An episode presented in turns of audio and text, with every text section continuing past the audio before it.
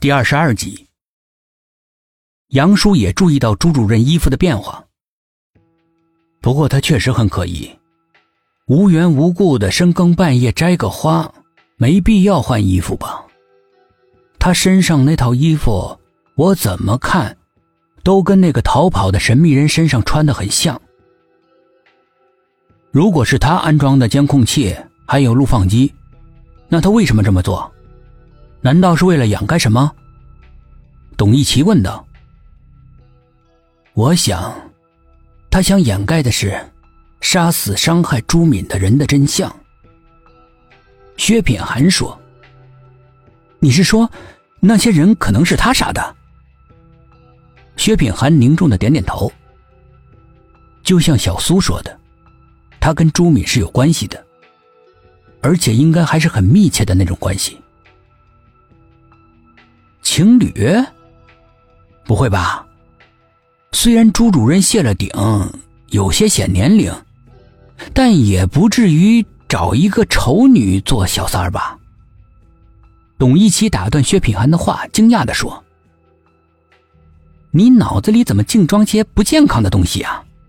一说起男女关系，就非得那一种啊？不能是别的？他们同姓，会不会有血缘关系？”失散多年的兄妹，不会吧？年龄相隔也太远了。父女好像还说得过去。薛品涵的内心一震，看了董一奇一眼。你这么一说，倒解开了我心里的死结。如果是父女关系，那很多疑问就解释得通了。比方说。朱主任在说朱敏的事的时候，伤心的过度了。如果是父女关系的话，做父亲的看到自己的女儿枉死，哪有不伤心的？而且他言语之间一直强调学校的所有死亡案件也好，失踪案件也好，都是灵异在作祟。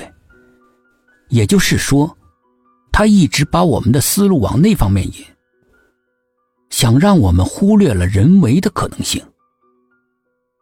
我怀疑，图书馆的失踪案都跟他有关。你是说他在报复杀人？董一奇惊讶的问。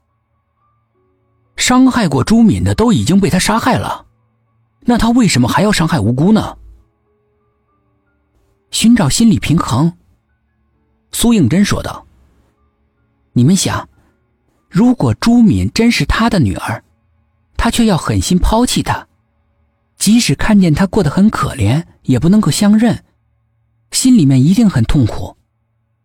等到朱敏那么悲惨的死了，他的心里面会更加自责到失控的地步，自认为是自己对不起他，认为全世界都欠朱敏的。他在这种心理之下成为变态杀手，也就不难理解了。所以他要在四楼安装那些机关，就是为了让人相信，所有的案件都是灵异案件。这样的话，就没有人怀疑他了，而他也可以放心大胆的杀人了。薛品涵接着苏应真的话说：“那他今晚出去干嘛？仅仅监视我们？”董一奇问：“这个风险也太大了吧？